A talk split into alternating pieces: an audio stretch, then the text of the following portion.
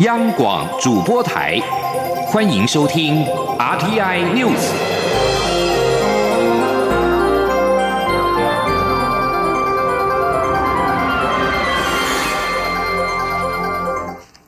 各位好，我是李自立，欢迎收听这一节央广主播台提供给您的 RTI News。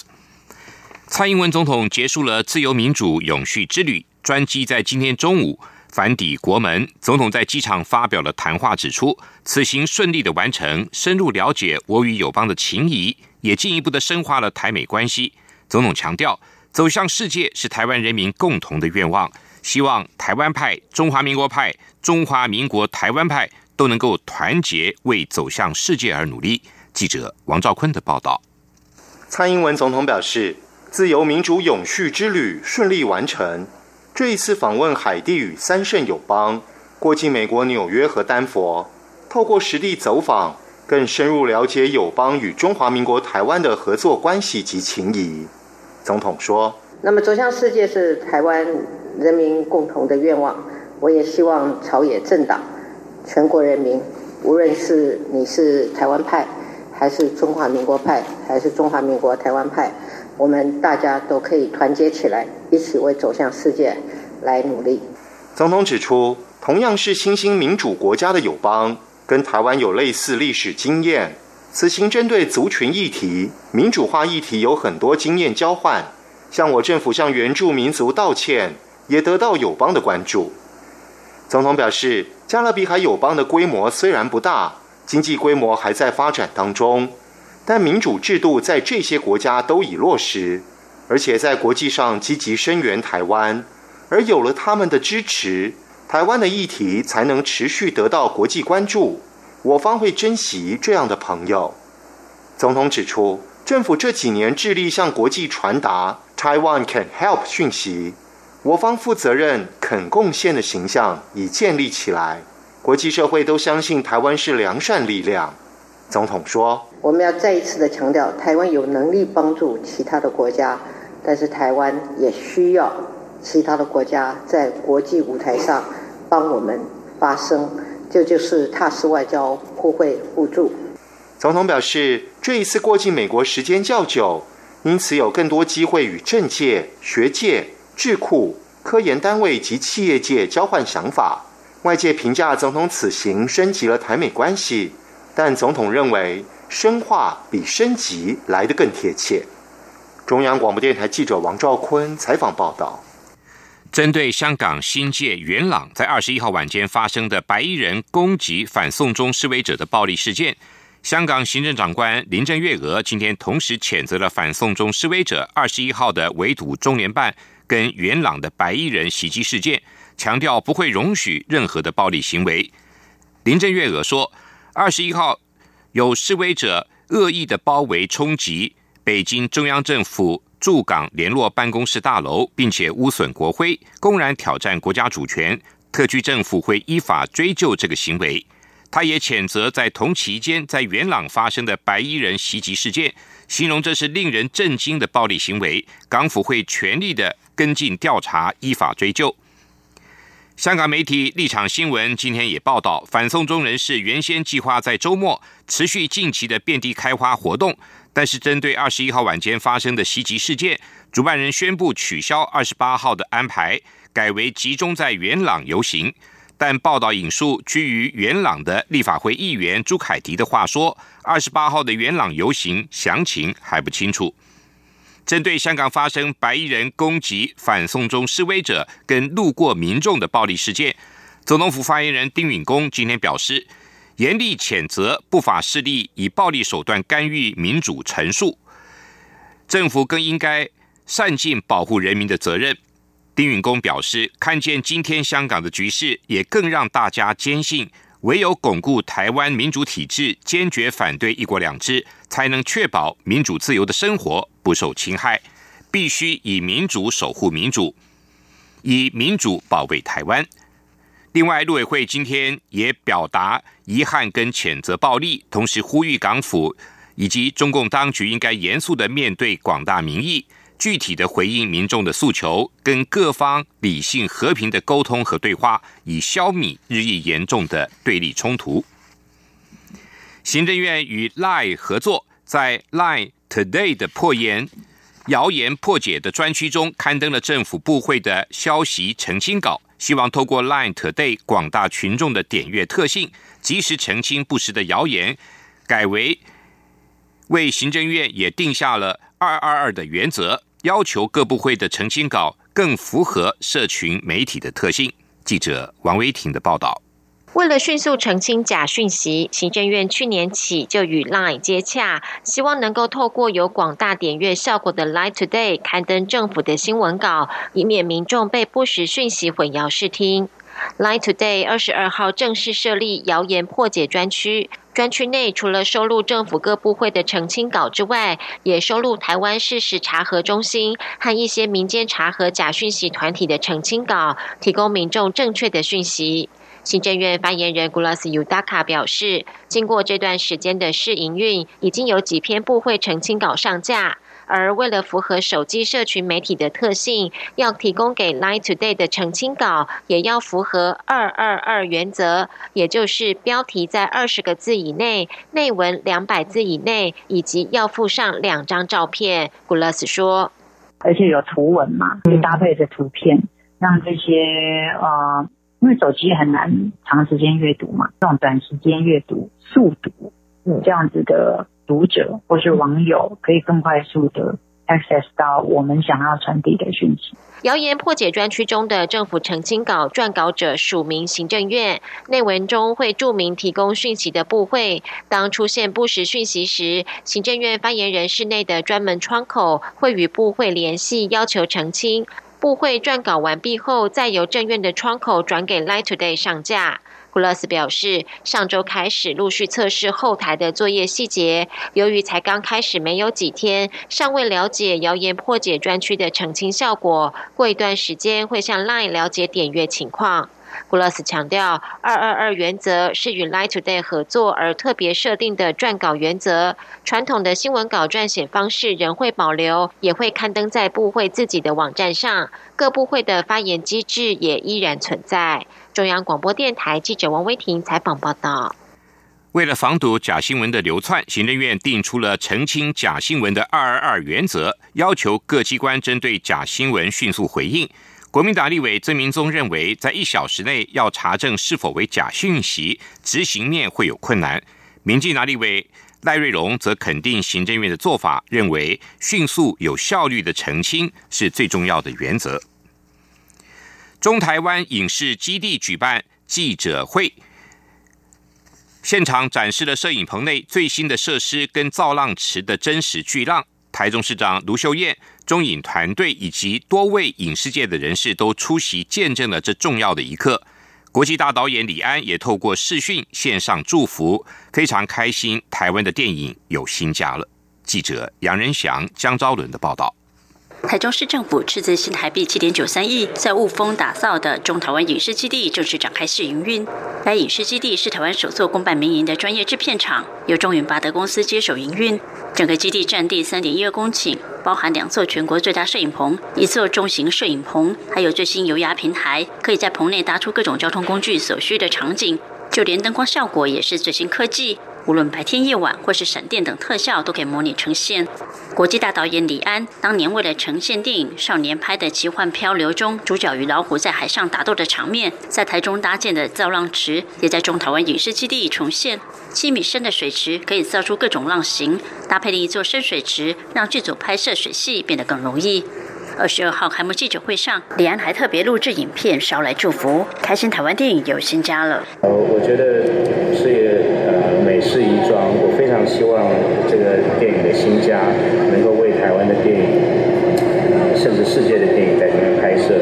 有一个很好的基地。看过中台湾影视基地设备的影视界人士也都相当满意。制片李烈说，片场连服装间、道具间、洗衣机、烘衣机这种小细节都考虑在内，非常贴心。导演曲友宁认为，中部影视基地为很多台湾电影人拍片打开了更多想象。以往不敢做的，或者土法炼钢，比如我们到海边拍戏，我们可能用很很危险的方式，但是只能拍到一点点的海边的背景。但是在这个条件底下，其实我们变得可以有有更多的机会去想象更多不可能的任务。中影团队总经理林空煌表示，中部影视基地以水拍摄和特效拍摄为发展亮点，同时规划人才培育，不只欢迎台湾剧组，更欢迎国际团队来台拍片。我们当然都是要去争取这种国际的电影进来台湾拍啊。你譬如说好莱坞，我们现在都还在跟好莱坞的剧组在洽谈，来他们也来参观，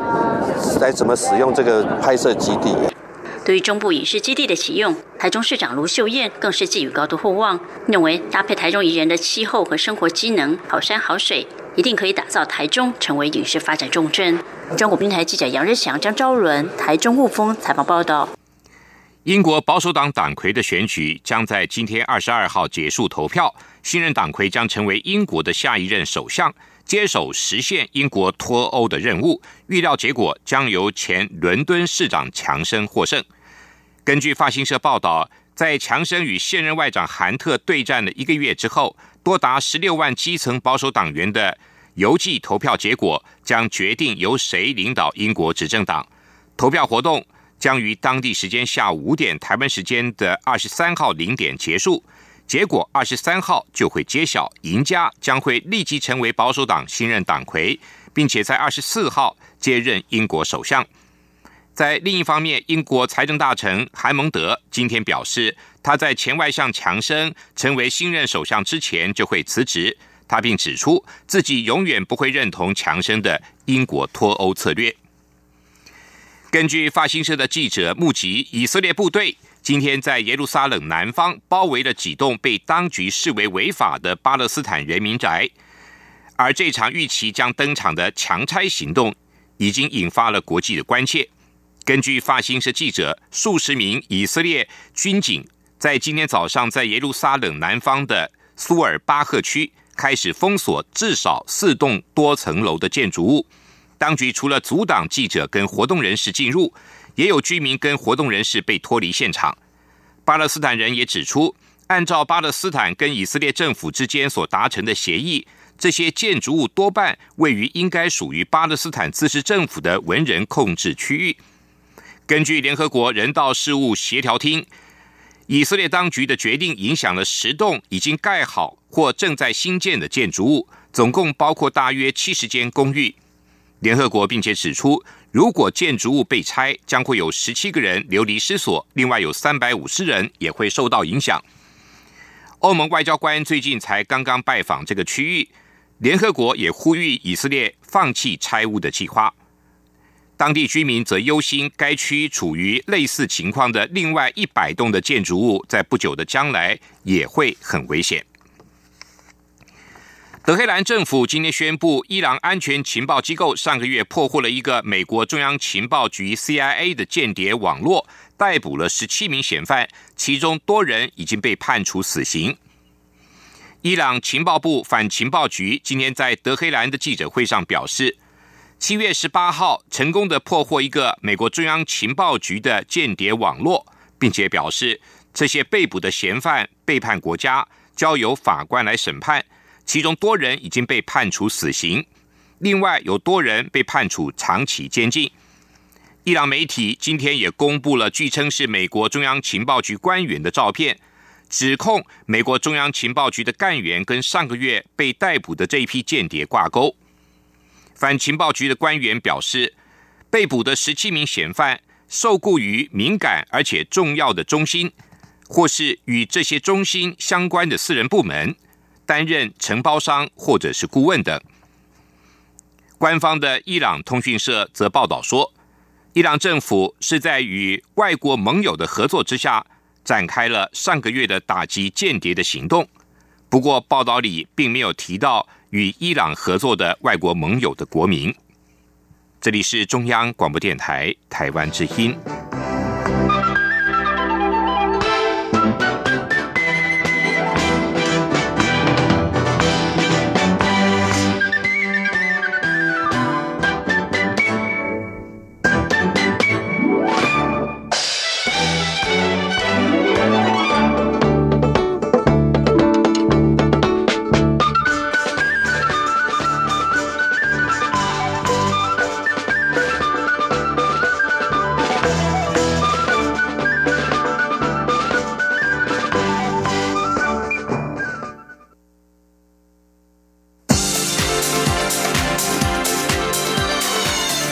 是中央广播电台台湾之音，欢迎继续收听新闻。欢迎继续收听新闻。独派新政党喜乐岛联盟日前正式的成立，并且有意角逐二零二零大选。民进党内忧心冲击二零二零的选情，对此，民进党组织部主任李庆峰今天表示。党部除了密切关注喜乐岛联盟下一步的动向之外，也会维持各种沟通的可能性，希望站在维护台湾主权的角度上，不让团结的力量分散。记者刘玉秋的报道。民事前董事长郭贝宏号召全地的喜乐岛联盟组成政党，并拟寻求合适人选参与二零二零总统立委大选。各方关切独派与民进党因总统初选造成的裂痕如何整合。对此，民进党组织部主任李庆峰二十二号受访时表示，新政党若真的要推出总统候选人，也推了区域立委的候选人，势必会对民进党有冲击。但党部不预设任何立场，况且蔡英文总统已说明希望团结所有台派或是中华民国派。党主席卓荣泰也喊话，不希望关心台湾主权的力量分散。党部除了密切关注喜乐岛的动向外，也会维持各种沟通的可能性，希望维护台湾主权的力量不被分散。所以，我想党部这边的基本态度，除了密切关注之外，应该是会维持各种沟通的可能性。好。那希望在后续的发展，还是能够以团结不分散为原则。民进党立委蔡意瑜则说，喜乐岛联盟目前并没有要推总统候选人，虽然组成政党，但应能像过去的台联一样，在总统大选上与民进党分进合集，而在区域立委上则尊重喜乐岛联盟的提名布局。不过，他希望民进党要与任何政党都保持沟通合作的立场，才能冲高台派的席次。不管是任何政党哈，民党我们民党跟任何政党都是保持着，就是说大家呃理性合作的哈，然后冲刺跟呃台派的最大。其次，跟票源。距离明年大选剩下不到半年，党内传出忧心喜乐岛联盟成了反小英的势力集结，呼吁蔡总统必须想办法化解，否则会徒增连任的难度。但有民进党人士认为，本土社团在初选时虽然支持行政院前院长赖清德，但并没有因为初选结束就反小英，全部参与喜乐岛的阻挡。因此，不尽然这就是反小英的势力集结。也相信大部分的人都能了解，合作应该才是大家所期待的。民进党人士指出，虽然民进党现在要沟通整合的对象除了喜乐岛联盟，还包括时代力量，甚至无党籍的台北市长柯文哲等，但恐怕这也是民进党身为主要的政党，站在维护台湾民主自由的角度来看，理当要承担的。中广电台记者刘秋采访报道。另外，针对高雄市长韩国瑜即将代表国民党出战二零二零总统大选。但其代职参选的问题引来讨论。前立委林卓水今天在一场记者会上回应媒体询问时表示，自己赞成代职参选的立场，并非反讽，也不是为韩国瑜解套。因为如果用任期去卡韩，现在为什么又有蔡灿配？真正有才能的人无法对国家做出大事、做出贡献是没有道理的。徐永明，也就是时代力量的立委。在林卓水发言之后，也回应表示，韩国瑜当然可以去竞选总统，问题在于登记总统时应该先辞掉高雄市长。像赖清德担任行政院长前，就有先辞去台南市长。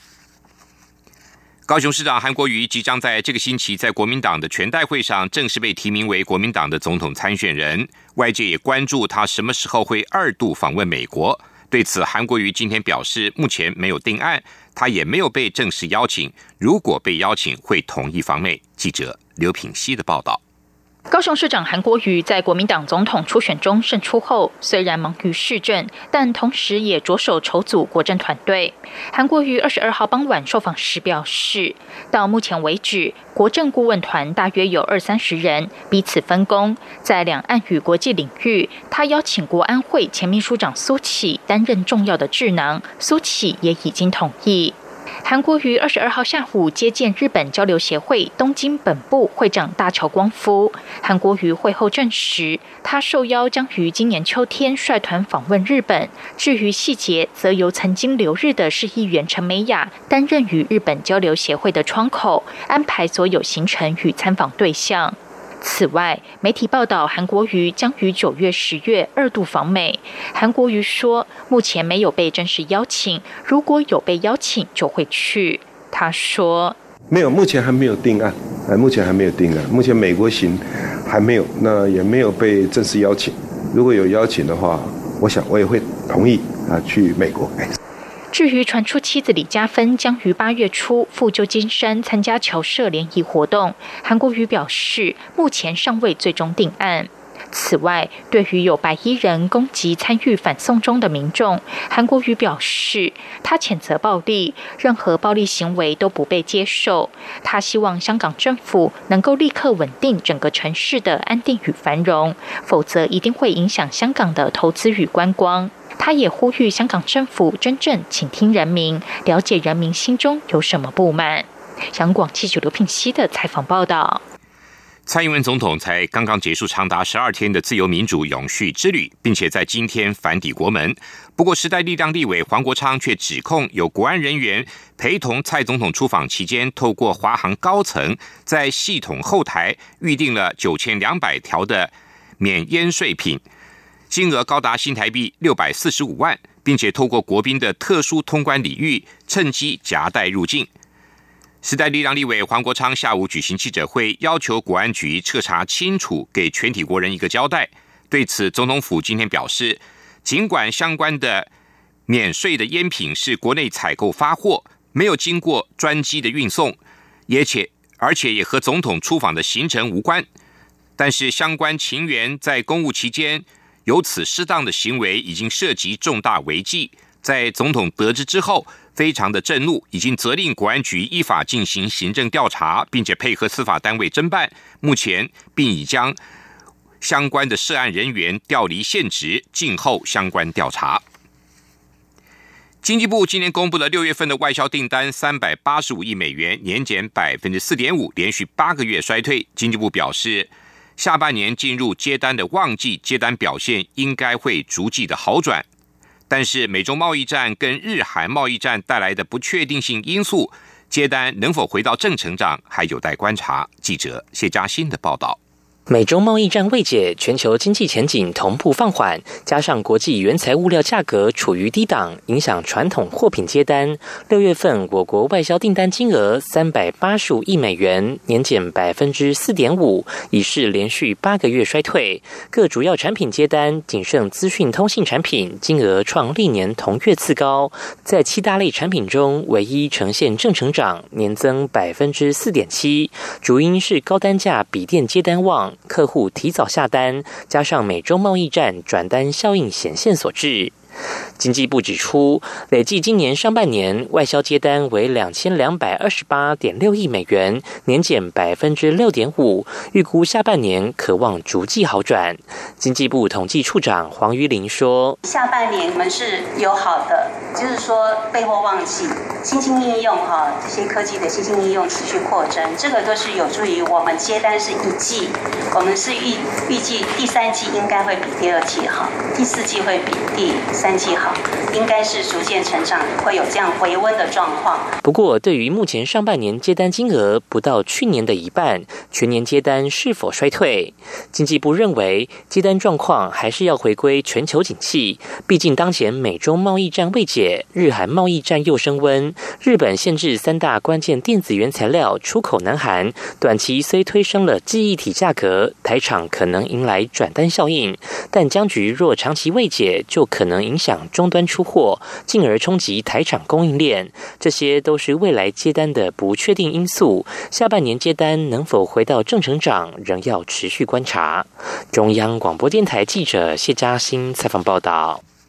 行政院主计总处今天公布六月份的失业率为百分之三点七三，较上个月上升了百分之零点零六。较上年同月也上升了零点零三个百分点，创下二零一八年十一月近八个月来的新高。累计上半年失业率平均为百分之三点六八，较上年同期上升零点零二个百分点。主计总处国事普查处副处长潘宁新分析，六月开始进入毕业季，受到应届毕业生加入寻职行列的影响，失业率上升。不过，如果观察季调之后的失业率为百分之三点七四，还较上个月下降了零点一个百分点，显示劳动市场并没有恶化，仍属稳定。潘宁新也指出，毕业季通常会落在六到八月，这几个月的失业率都会明显上扬，到九月就会开始下降。若观察近五年这段期间的失业率，通常是上升零点二三到零点二八个百分点。继续为您报道今天的前进新南向。前进新南向。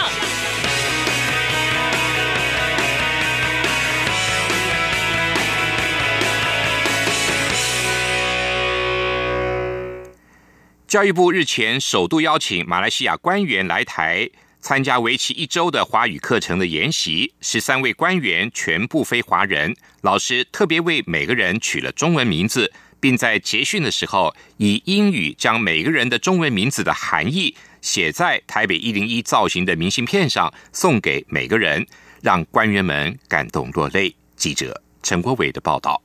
十三名马来西亚吉隆坡教育厅官员，包括多位各学科的首席助理厅长、高级助理厅长及高级主任来台学华语。课程由国立台北教育大学华语文中心规划，涵盖听说读写、华语文能力测验以及推广免费的华语线上学习课程，并参访故宫博物院及阳明山国家公园。同时搭配官员需求，拜访台湾的特殊教育学校与技职教育学校，认识台湾各式的。教育学习环境，台北教育大学华语文中心主任卢心怡表示，这群官员都不是华人，所以都不太会讲华语。大家对于学习异国语言和文化都保持开放的心态，上课非常认真，常上到说不要下课。老师也为他们取中文名字，并在结业式的时候告诉他们名字的意义。老师就特别送了他们一零一的明信片，然后背后就写说他们的名字有什么意义，然后也帮他们在。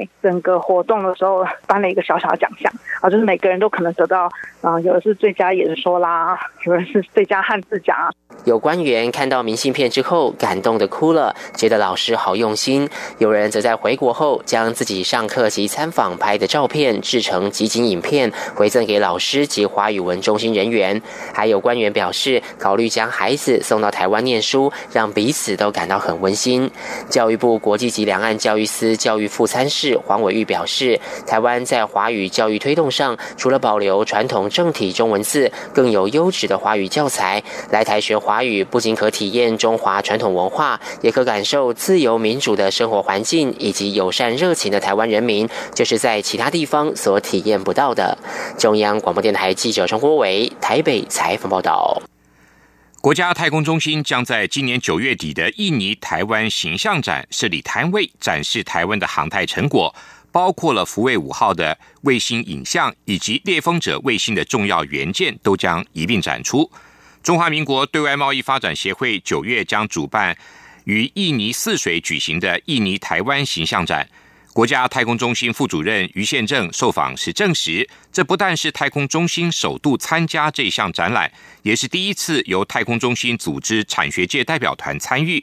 太空中心将在这一次展览中展出多项台湾自主研发的卫星元件，由台湾自主研发的猎风者卫星重要元件也会在展场露面。太空中心工程师黄丰台说明，这次太空中心前往印尼参展，展出的成果主要以福卫五号跟猎风者两颗卫星为主。猎风者卫星上搭载的卫星电脑和 GPS 接收仪、电力控制系统等重要元件，都是台湾自主研发的。希望透过参展，展现台湾的航空太空实力。除了自主开发的卫星元件之外，福卫五号的卫星影像也会展出。方风台表示，福卫五号的遥测能力跟影像品质，渴望克服印尼技术受限于幅员广大的困境，期盼透过这次参展，促成两国进一步的合作。以上这一节 RTI News 由李自力编辑播报，谢谢收听。